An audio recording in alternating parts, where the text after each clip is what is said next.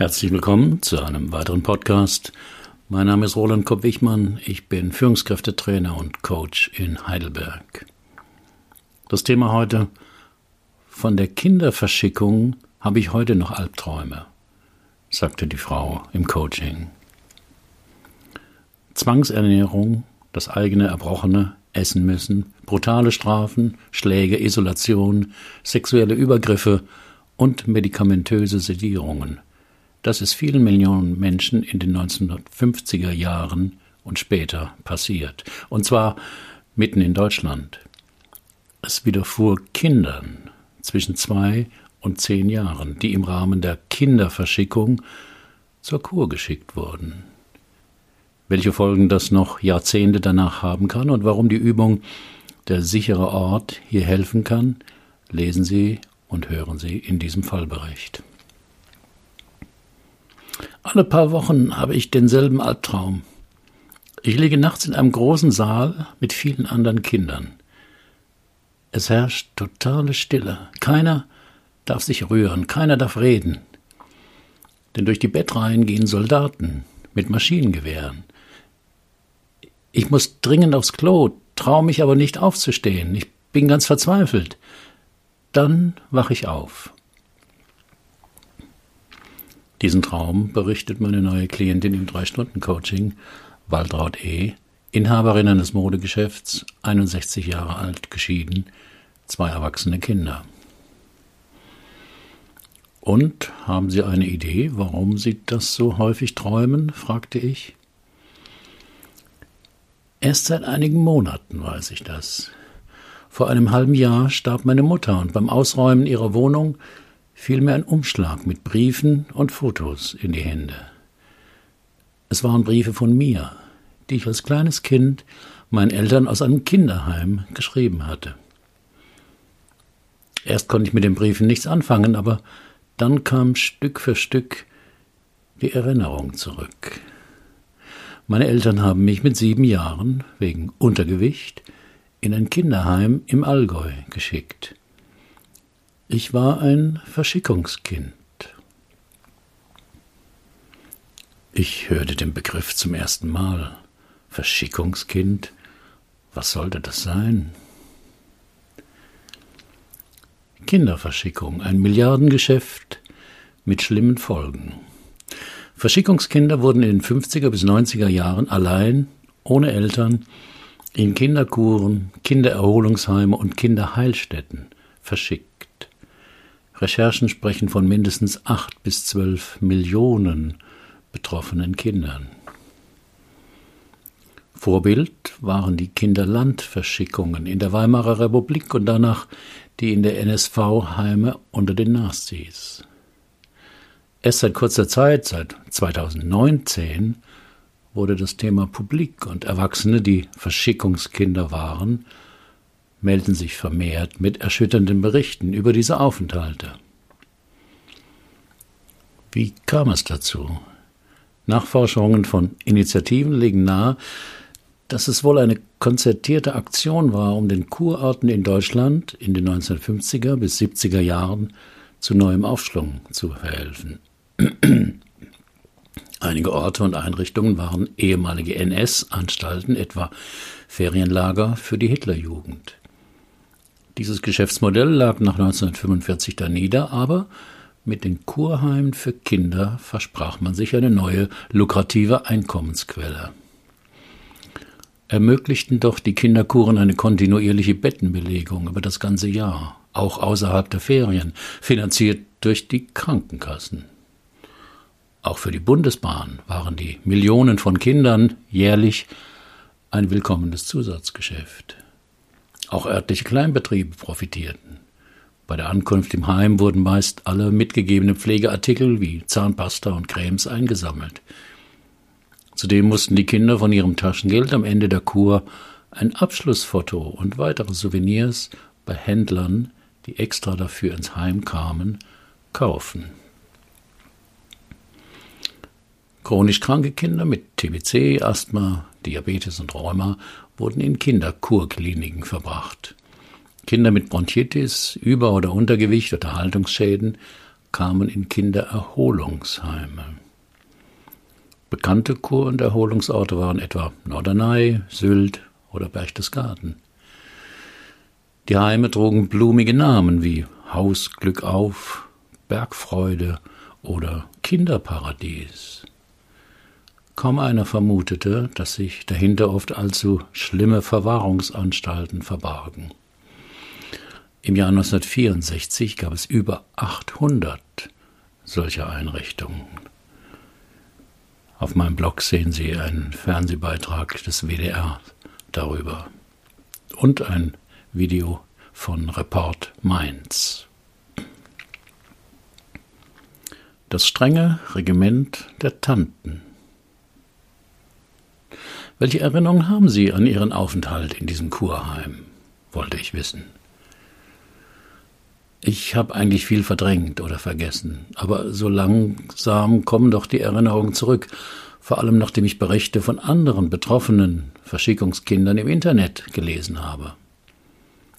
Nach dem Mittagessen mussten wir zum Beispiel immer schlafen. Jedes Kind, das dann nicht schlief, bekam Minuspunkte in seinem Schlafpass.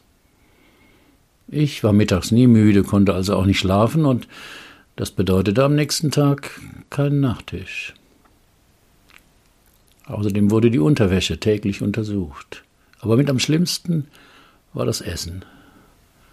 Zum Frühstück gab es immer warmen Haferschleim ohne Zucker und eine dicke Scheibe Brot mit Marmelade.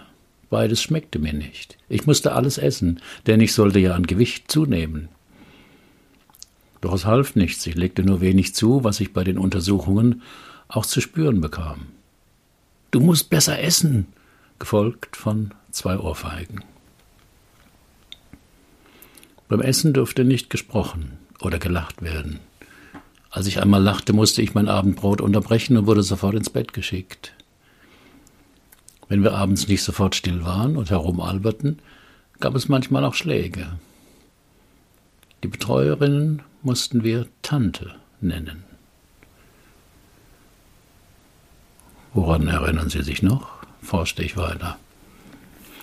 Post von zu Hause wurde grundsätzlich erst einmal durchsucht. Das Geld wurde durch das Personal einbehalten, ohne Erklärung. Schlimm war auch, dass einem nichts gehören durfte. Das heißt, die besondere Zahnpasta mit Orangengeschmack, die mir meine Eltern eingepackt hatten, wurde erstmal für alle Kinder aufgebraucht und dann die nächste Tube.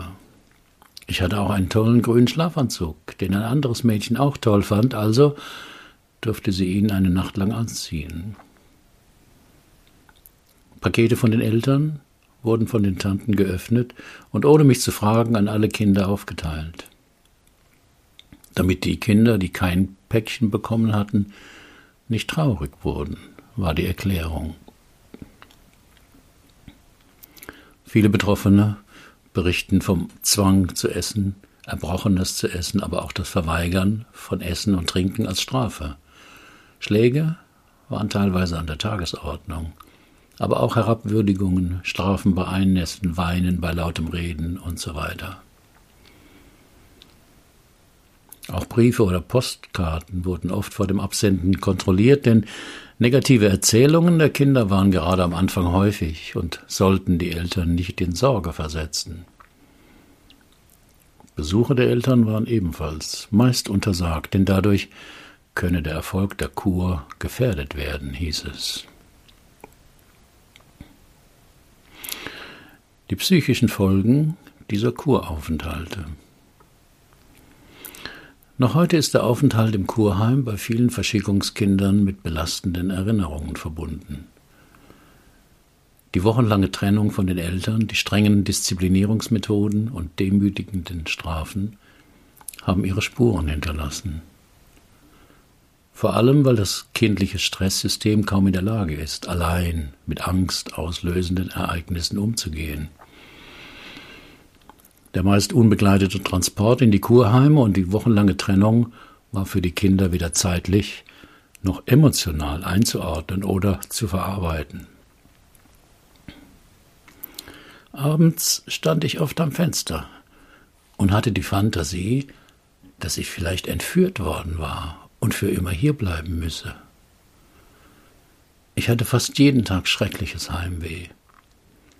Wenn der Mond schien, stellte ich mir vor, dass irgendwo da draußen meine Eltern und meine ältere Schwester auch jetzt auf den Mond schauen würden und wir so verbunden wären.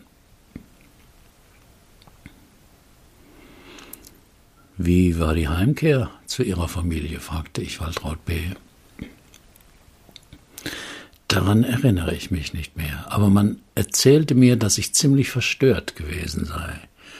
Ich hätte tagelang nicht gesprochen und nur stumm in meinem Zimmer gesessen.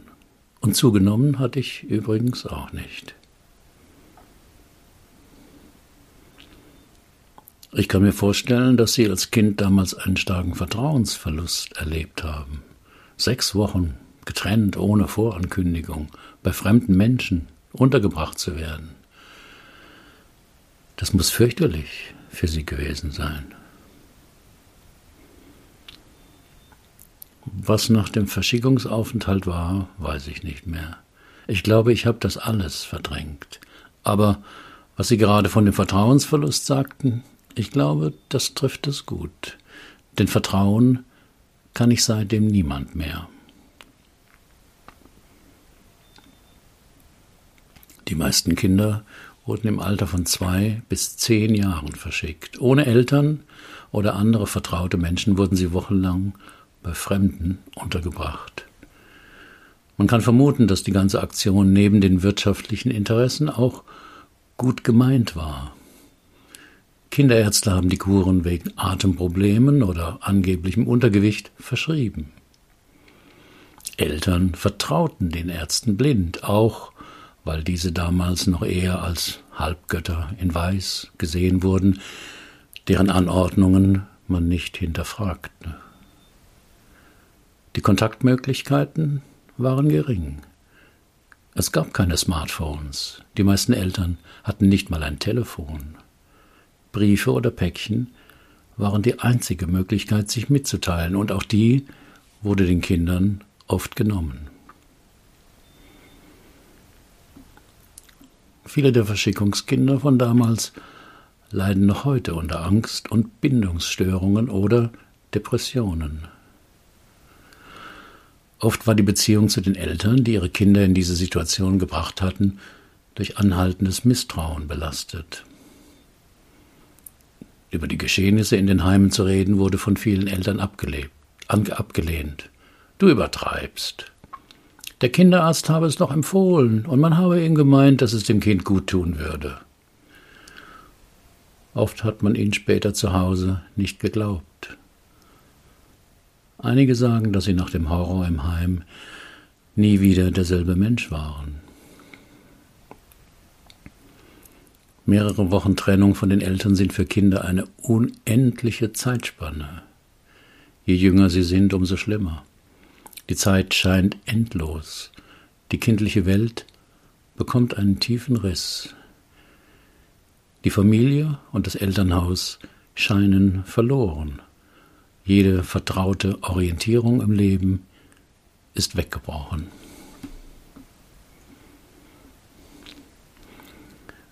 Die Kinderverschickung dieser Zeit folgte Nazi-Grundsätzen. So unvollstellbar solche Vorgänge heute bei uns wären, kann man fragen, wieso etwas in den Nachkriegsjahren bei uns millionenfach möglich war, ohne jeden Protest, ohne einen einzigen kritischen Bericht in den Zeitungen. Wie konnte es zu dieser für die Kinder fatalen Zusammenarbeit von Behörden, Krankenkassen, Kinderärzten und Eltern kommen. Mehrere der Kurheime, in die Tausende von Kindern verbracht wurden, leiteten hochrangige NS-Funktionäre. Neben straffer Aufsicht, willkürlichen Strafen kamen auch Medikamente zum Einsatz. Darüber gibt es einen Film aus der ARD. Den Link finden Sie auf meinem Blog. Es hängt wohl damit zusammen, dass generell die Prinzipien der Kindererziehung ab 1930 stark vom Nationalsozialismus geprägt waren. Die deutsche Mutter und ihr erstes Kind So hieß ein Buch von Johanna Haarer, das seit 1934 in Massenauflagen verbreitet war und das noch lange in die Nachkriegszeit hineinwirkte. Eine kluge Analyse, Analyse dieses Buches finden Sie auf meinem Blog. Verpackt in Ratschläge zur richtigen Babypflege wurde darin unerfahrenen Müttern ein Erziehungsstil nahegebracht, der aus der NS-Ideologie stammte. Haras Ratgeber wurde in der Ausbildung von Säuglingskrankenschwestern genutzt, die dieses Gedankengut wiederum in bester Absicht an junge Mütter weitergaben. Beim Lesen fällt auf, dass der Umgang mit Kleinkindern vor allem als ein dauernder Machtkampf gesehen wird. Ein Machtkampf, den die Mutter auf jeden Fall gewinnen muss, will sie ihr Kind nicht zu einem Haustyrannen erziehen. Empfohlene Ratschläge dazu waren Gleich nach der Geburt sei es empfehlenswert, das Kind für 24 Stunden zu isolieren. Statt in einer läppisch verballhornten Kindersprache solle die Mutter ausschließlich in vernünftigem Deutsch mit ihm sprechen, und wenn es schreie, solle man es schreien lassen. Das kräftige die Lungen und Härte ab. Beginnt das Kind zu schreien oder zu weinen, solle man es ignorieren.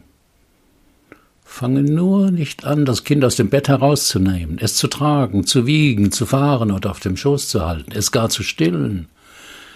Das Kind begreift unheimlich rasch, dass es nur zu schreien braucht, um eine mitleidige Seele herbeizurufen und Gegenstand soll der Fürsorge zu werden. Nach kurzer Zeit fordert es diese Beschäftigung mit ihm als ein Recht, gibt keine Ruhe mehr, bis es wieder getragen, gewiegt oder gefahren wird. Und der kleine, aber unerbittliche Haustyrann ist fertig. Am besten ist das Kind in einem eigenen Zimmer untergebracht, in dem es dann allein bleibt. Die unerschütterliche Liebe der Mutter sollte dem Kind nicht zu deutlich gezeigt werden, sondern man soll ihm vorübergehend das Wohlwollen entziehen. Das bedeutet in vielen Fällen schon Strafe genug. Das Kind sucht dann nach Versöhnung. Ende der Zitate aus dem Ratgeber von Johanna Hara. Diese für uns heute undenkbaren Erziehungsgrundsätze sind vielleicht am besten verstehbar auf dem Hintergrund der Zeit. Will man junge Menschen zu guten Soldaten und Mitläufern machen, hilft es, wenn diese Menschen emotionslos und bindungsscheu sind, die kein eigenes stabiles Ich entwickeln konnten, sondern stattdessen ihre Identität in einer Gruppe oder einer Ideologie finden. Zitat, solche Kinder, die verführbar sind, nicht denken und nicht fühlen, sind praktisch für eine Kriegernation, sagte dazu ein Psychiater. Die Empfehlung an Mütter, die Bedürfnisse ihrer Babys gezielt zu ignorieren, passt dann sehr gut. Wie sehr dieses kinderfeindliche Denken heute noch in vielen Köpfen herumwabert, zeigt der Erfolg des Bestsellers Jedes Kind kann schlafen lernen. Redest doch noch in der achten Auflage von 2013. Kinder mit Ein- oder Durchschlafproblemen allein in ein Zimmer zu legen und in immer längeren Abständen zwar nach ihnen zu schauen, sie aber auf keinen Fall, auch wenn sie weinen, hochzuheben. Zum Glück gibt es unter den 1200 Bewertungen auf Amazon auch viele, die diese Ratschläge grauenhaft und sadistisch nennen. Eine Kommentatorin schreibt, die Kinder lernen nicht zu schlafen, sie kapitulieren.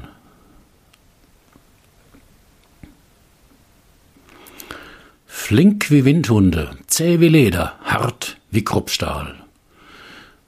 So lautete ein Wahlspruch im Nationalsozialismus. Wollte man doch einen neuen Typ Mensch schaffen, der dem System willenlos dienen sollte. Kern der Ratschläge von Johanna Hara war folgerichtig, dem Kind keine Zuwendung zu geben, wenn es danach verlangt. Doch jede Verweigerung erlebt das Kind als eine persönliche Zurückweisung.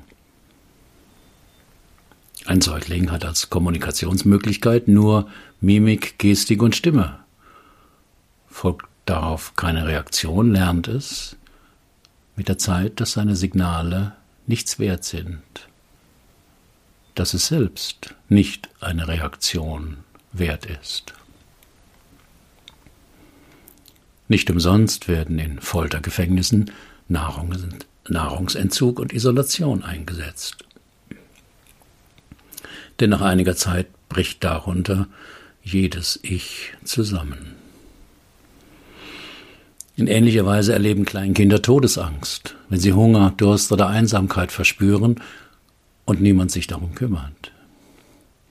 Im schlimmsten Fall könnten solche Erfahrungen dann zu einem Bindungstrauma führen, das es dem Betroffenen auch im weiteren Leben schwer macht, Beziehungen zu anderen Menschen zu knüpfen.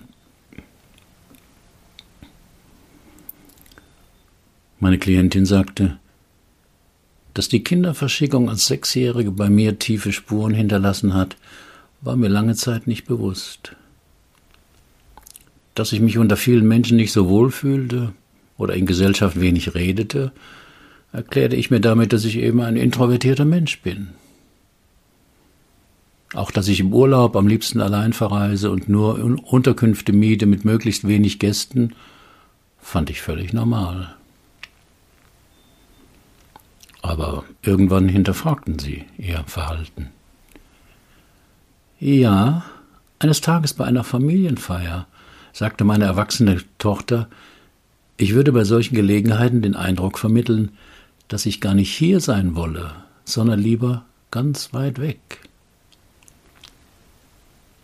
Diese Bemerkung traf mich wie ein Blitz, weil sie genau das ausdrückte, wie ich mich in Gesellschaften immer fühle. Ich wollte nicht hier sein.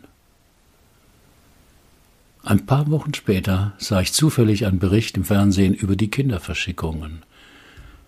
Und dann überfielen mich die Erinnerungen.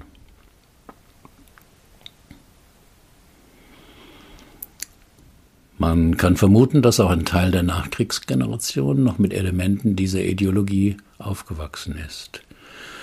Das wäre eine Erklärung, warum noch in den 1970er Jahren Kinderärzte und Eltern es völlig akzeptabel und günstig ansahen, kleine Kinder über mehrere Wochen an einem unbekannten Ort in fremde Hände zu geben. Statt seinem Kind einen Weg ins Leben zu bahnen, galt es, ein wildes Wesen zu bezwingen. Wissenschaftler, Ärzte und Hebammen waren sich deshalb in den Empfehlungen an die Eltern einig. Wichtig waren eiserne Konsequenz beim Einhalten der Schlaf- und Essrhythmen, wenig Körperkontakt, kein Mitleid. Nur so würde der Nachwuchs für die Härten des Lebens am besten gerüstet sein. Das Verschicken eines Kindes für sechs Wochen zu fremden Menschen und die strenge Aufsicht der Tanten ist dann nur folgerichtig. Doch ist diese Erziehungsideologie weder auf den Nationalsozialismus noch auf Deutschland beschränkt, findet die Historikerin Miriam Gebhardt, die in ihrem Buch Die Angst vor dem kindlichen Tyrannen die Geschichte der Erziehung im 20. Jahrhundert erforscht hat. warum Verschickungskinder im Leben oft schwer vertrauen können. Erfahrungen in den ersten zehn bis zwölf Lebensjahren haben einen starken Einfluss auf unsere Glaubenssysteme. Aus diesen tiefen Überzeugungen leiten wir ab, wie die Welt wirklich ist, wie andere Menschen sind, wie wir selbst sind und wie wir zu sein haben, um einen guten Platz im Leben zu finden. Diese Glaubenssysteme werden von unserem inneren Kind gebildet. Doch weil dieses Kind nur ein begrenztes Denkvermögen hat, sind die gezogenen Schlussfolgerungen aus dem, was es erlebt, naturgemäß nicht wirklichkeitsgereicht. Aber das Kind sucht und findet einen Ausweg, eine Verhaltensstrategie, wie es sich zu verhalten hat. Wer als Verschickungskind von heute auf morgen mehrere Wochen an einen unbekannten Ort zu wildfremden Menschen gebracht wird, muss mit dieser Situation fertig werden. Vor allem, weil das Kind allein auf sich gestellt ist und weil es sich keine Fahrkarte kaufen kann, um nach Hause zu fahren. Häufige Glaubenssysteme, die Verschickungskinder als Reaktion auf die neue Situation entwickeln, lauten Meine Eltern wollten mich loswerden, weil ich ihnen zu viel war. Wenn ich alle meine Gefühle in mir verschließe, kann ich es aushalten.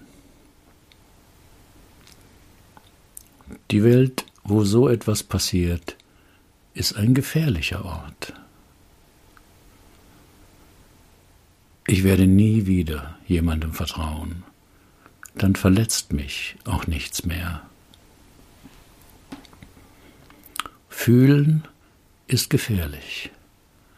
Nicht fühlen macht stark.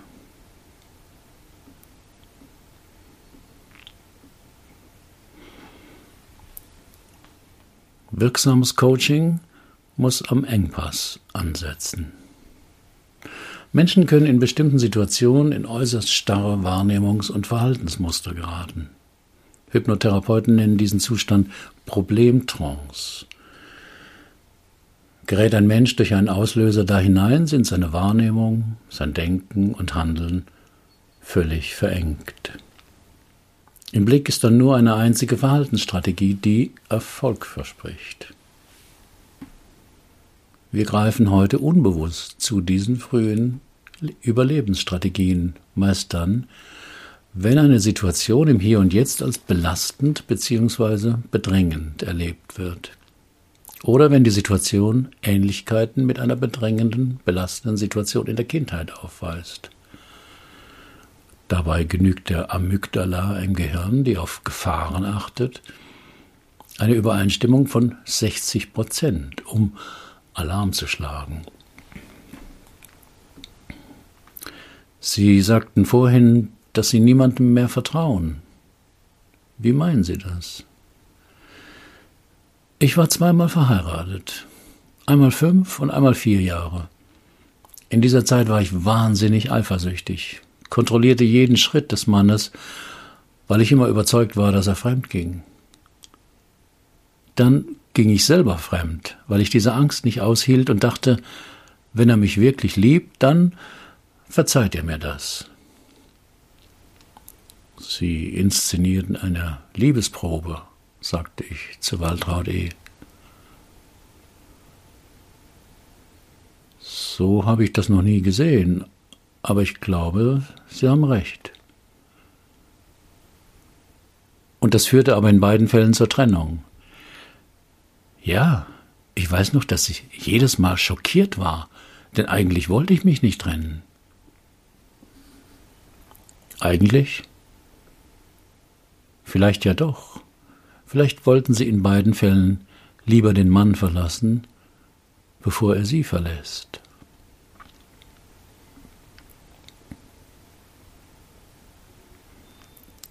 Warum diese Übung für Verschickungskinder hilfreich ist.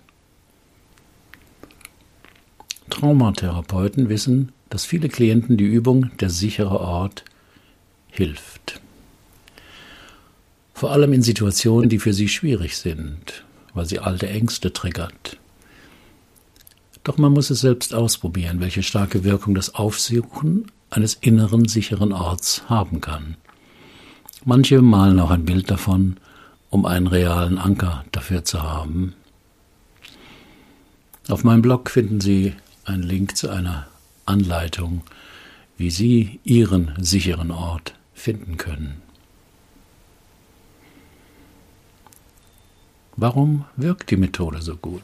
Neurobiologen konnten zeigen, dass es für unser Gehirn keinen Unterschied macht, ob wir etwas real erleben oder ob wir uns etwas intensiv vorstellen. Das heißt, dass im Gehirn in etwa dieselben Prozesse ablaufen, egal ob man etwas real erlebt oder sich dasselbe mit intensiven inneren Bildern nur vorstellt.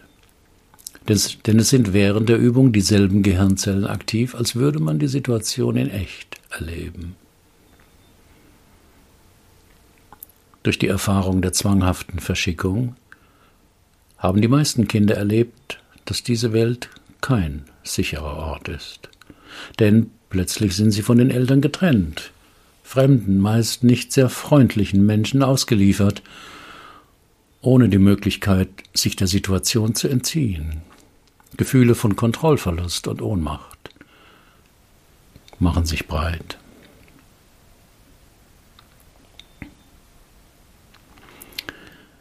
Den Engpass erkennen und neue Wege bahnen. Für eine persönliche Veränderung eines problematischen Verhaltens sind zwei Dinge wichtig. Erstens erkennen, in welcher Situation das problematische Verhalten die beste Wahl war. Zweitens, sich bewusst machen, wie man heute immer wieder daran festhält. Waltraud E. fühlte sich im Kurheim von ihrer Familie verraten und verlassen. Auch die Tanten waren keine Menschen, denen sie sich anvertrauen wollte. Ihre einzige Strategie war, sich ganz zurückzuziehen, unverletzbar zu machen und niemanden zu brauchen.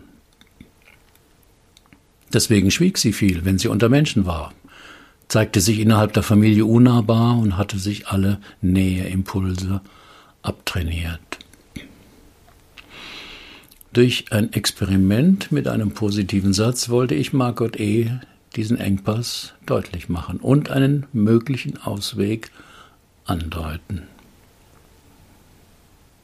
Die Sätze sollten in einem achtsamen Zustand ausgesprochen werden. Nur dann kann man die eigenen inneren Reaktionen aus dem Unbewussten registrieren. Ich bat die Klientin, es sich bequem zu machen und sagte, ich bitte Sie mal den Satz zu sagen, ich gehöre hierher. Die Sätze drücken immer Tatsachen aus. Man kann sie als wahr bezeichnen. Deswegen ist es wichtig, wie das Unbewusste des Klienten den Satz hört und interpretiert. Wird der Satz als zutreffend erlebt, erfolgt keine große Reaktion, sondern eine neutrale Zustimmung. Reagiert die Klientin jedoch mit Widerstand in Form eines unangenehmen Gefühls, eines ablehnenden Kommentars und so weiter, nehme ich an, dass hier ein wichtiger unbewusster Konflikt steckt, für dessen Lösung bisher das problematische Verhalten notwendig war. Ich gehöre hier nicht her. Ich gehöre nirgendwo dazu. Ich will auch nicht dazugehören, war die spontan geäußerte Reaktion von Waltraud E. auf den Satz. Sagen wir mal so, antwortete ich, Sie sind sehr ambivalent, ob Sie dazugehören oder nicht. Sie möchten schon, aber aufgrund Ihrer Verschickung haben Sie erlebt, dass Beziehung und Zugehörigkeit auch bedeuten kann, dass man verraten wird. Jedenfalls haben sie das als Kind geglaubt. Und ihre Entscheidung, nirgendwo dazuzugehören, schützt sie davor, wieder verraten und enttäuscht zu werden. Ja, das mit der Ambivalenz stimmt. In dem Umschlag meiner Mutter fand ich auch eine Ansichtskarte, die ich meinen Eltern geschrieben hatte, und zwei Schreiben des Kinderheims, wo ich war. Beide Male lehnten sie den Besuchswunsch meiner Eltern ab mit der Begründung, dass das den Kurerfolg gefährden könne. Das heißt, ihre Eltern haben sie gar nicht im Stich gelassen. Sie ahnten, dass sie dort Heimweh hatten und wollten sie unbedingt besuchen. Und ich habe immer gedacht, ich bin ihnen egal, schluchzte die Klientin auf, aber es stimmte gar nicht. Sie wollten mich besuchen, aber durften es nicht. Ihre Eltern wollten ihnen damals zeigen, wo sie hingehören, zu dieser Familie.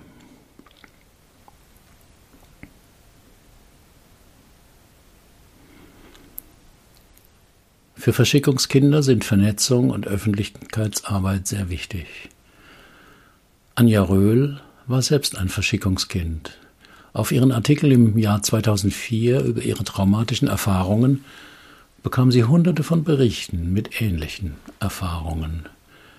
Daraufhin entschloss sie sich mit anderen Betroffenen einen Verein zur Aufarbeitung und Erforschung Kinderverschickung e.V. zu gründen und hat mittlerweile zwei Kongresse dazu veranstaltet. Die meisten Betroffenen haben ein großes Bedürfnis nach Vernetzung. Macht es doch klar, dass man sich die schrecklichen Erlebnisse nicht eingebildet, die seelischen Qualen nicht übertrieben hat. Dafür ist der gemeinsame Austausch ungeheuer wichtig. Zu erleben, damit nicht allein zu sein. Denn das Erlebte hat bei vielen Menschen traumatische Spuren hinterlassen. Der gemeinsame Austausch hilft, die belastenden Erinnerungen einzuordnen und zu bewältigen. Durch diese Öffentlichkeitsarbeit wird das Schweigegebot gebrochen und bei vielen ehemaligen Verschickungskindern kommen die verdrängten Erinnerungen zurück. Auf meinem Blog finden Sie die Webadresse, wo Betroffene sich informieren können. verschickungsheimer.de Nach einem Dreivierteljahr hörte ich wieder etwas von der Klientin. Nach dem Coaching haben sie sich, habe sie sich eine Weile erstmal ganz verloren und depressiv gefühlt. Geholfen habe ihr meine Frage zum Schluss, woran sie denn merken könne, dass sie auch heute dazugehöre. Erst sei ihr nichts eingefallen. Dann aber nach einer Weile sei ihr bewusst geworden, dass sie ja doch zum Leben einiger Menschen gehöre, zum Leben ihrer Eltern, zu ihren Kindern, zu denen sie wieder gesucht, Kontakt gesucht hatte, zu den Nachbarn in ihrer Straße, in der sie seit 30 Jahren wohnte, zu den Menschen in ihrem Kirchenchor, und auch hierher, zu Deutschland, gehöre sie ja. Sie habe auch mit einer Gruppe von Verschickungskindern in ihrem Kurheim Kontakt aufgenommen. Mit ihnen treffen sie sich jetzt seit Jahren immer wieder, seit Corona auch online. Das mache ihr nochmal bewusst, dass sie mit Millionen anderer Menschen in Deutschland verbunden ist, die als Kind dasselbe erlitten hatten. Das tröste sie immer wieder.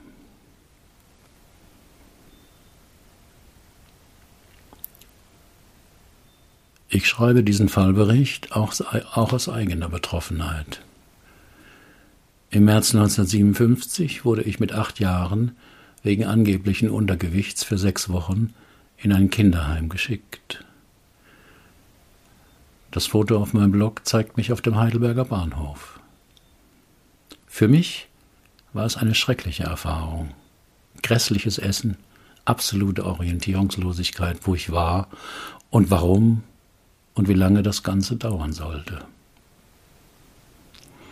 Obwohl ich mich für einen sehr gut informierten Menschen halte, wurde mir erst durch dieses Coaching bewusst, welches Ausmaß die millionenfache Kinderverschickung hatte. Ich wünsche mir, dass durch diesen Artikel mehr betroffene Menschen davon erfahren. Auf meinem Blog finden Sie weitere Fallberichte aus meiner Coaching-Praxis. Alle Fallberichte sind wahr und real, aber so verfremdet, dass ein Rückschluss auf meine Klienten nicht möglich ist und die Vertraulichkeit gewahrt bleibt. Haben Sie auch ein Problem, das Sie bisher nicht lösen konnten? Dann buchen Sie auch ein 3-Stunden-Coaching oder buchen Sie mein Einzelseminar Lebensthemen klären. Derzeit nur online.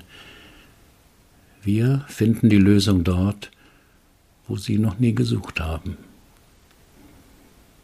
Sind Sie Coach oder arbeiten Sie intensiv mit Menschen und wollen lernen, auch so zu coachen? Ich biete eine Fortbildung an zu diesem Ansatz.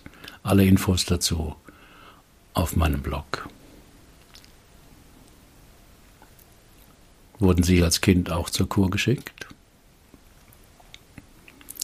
Herzlichen Dank für Ihre Aufmerksamkeit. Bis zum nächsten Mal.